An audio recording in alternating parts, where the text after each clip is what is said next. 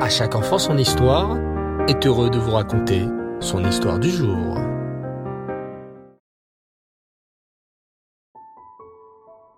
Bonsoir les enfants, et vous allez bien?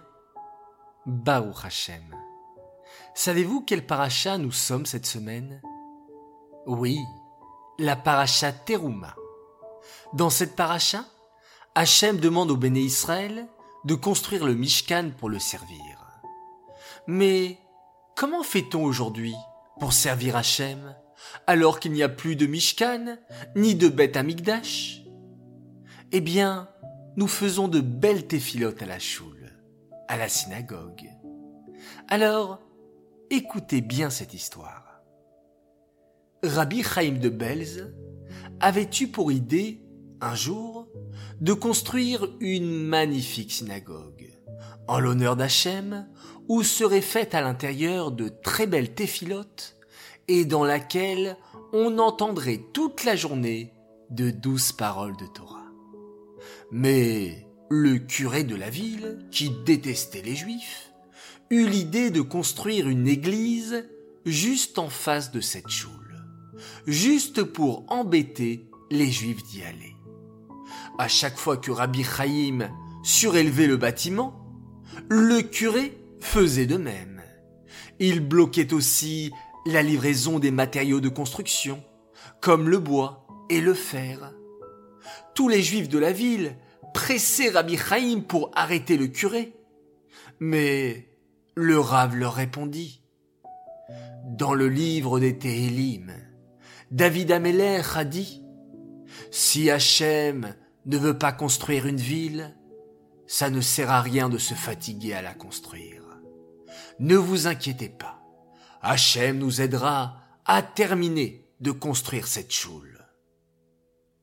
Les jours passèrent et la construction de la choule arrivait presque à sa fin.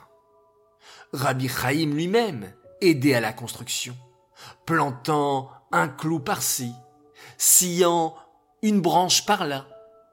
Mais voilà qu'un matin, le curé vint pour constater l'avancée des travaux, et bien sûr pour continuer de déranger la construction.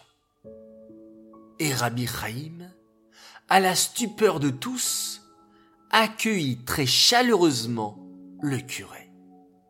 Il lui fit faire le tour du chantier avec le sourire.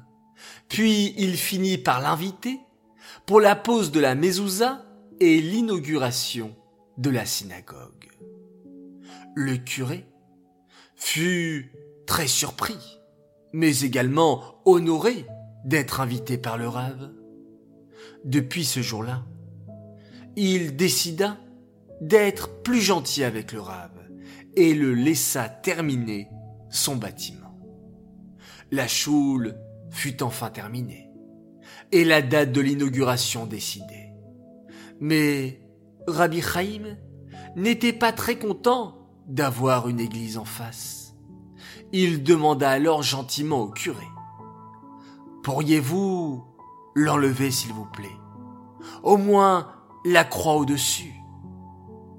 Mais le curé lui rétorqua. Il n'en est pas question.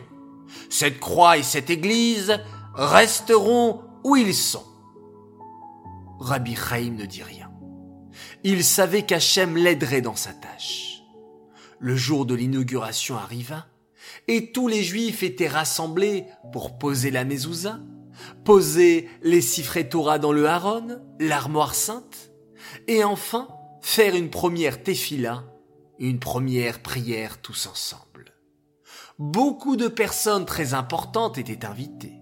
Le gouverneur de la ville de Belz, de grands rabbinim, et bien sûr, le curé. Sauf que pendant la cérémonie, un grand vent se leva, et soudain, une feuille vient se plaquer contre l'armoire où il y avait les siffrets Torah. Tout le monde regarda cette feuille. Il s'agissait en fait de l'acte de propriété du terrain de l'église. Le curé avait volé ce terrain à une veuve et ses enfants. il fut obligé de détruire tout de suite l'église et de la fermer immédiatement. Les juifs de la ville furent très heureux de pouvoir servir Hachem et prier sans être gênés par un curé ou une église en face de leur synagogue. Dans notre paracha aussi, les enfants, Moshe Rabbeinu va construire le Mishkan avec l'aide de tous les béné Israël qui sont venus avec joie pour l'aider. Mais aujourd'hui, en l'absence du Mishkan, nous devons mettre beaucoup de kavana, de concentration dans nos prières, rester concentrés, bien suivre dans le Sidour. Et grâce à cela, Hachem nous amènera très vite Mashiach, car vous savez, la tfila qu'Hachem préfère est la vôtre, oui, celle des enfants. Alors, j'aimerais dédicacer cette histoire pour vous tous, mes très chers enfants. Oui, vous tous qui priez avec ferveur. D'ailleurs, vous avez été nombreux à me faire parvenir des photos, des vidéos en train de chanter et de prier avec l'aide du CD de la Tefila.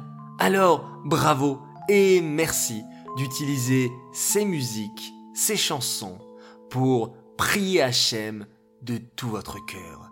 Et avec vos prières les enfants, il est sûr et certain que l'on retrouvera très rapidement le troisième Beth Amikdash avec le Mashiach à notre tête. Cette histoire est aussi dédicacée pour la Refoua Shelema d'une dame extraordinaire.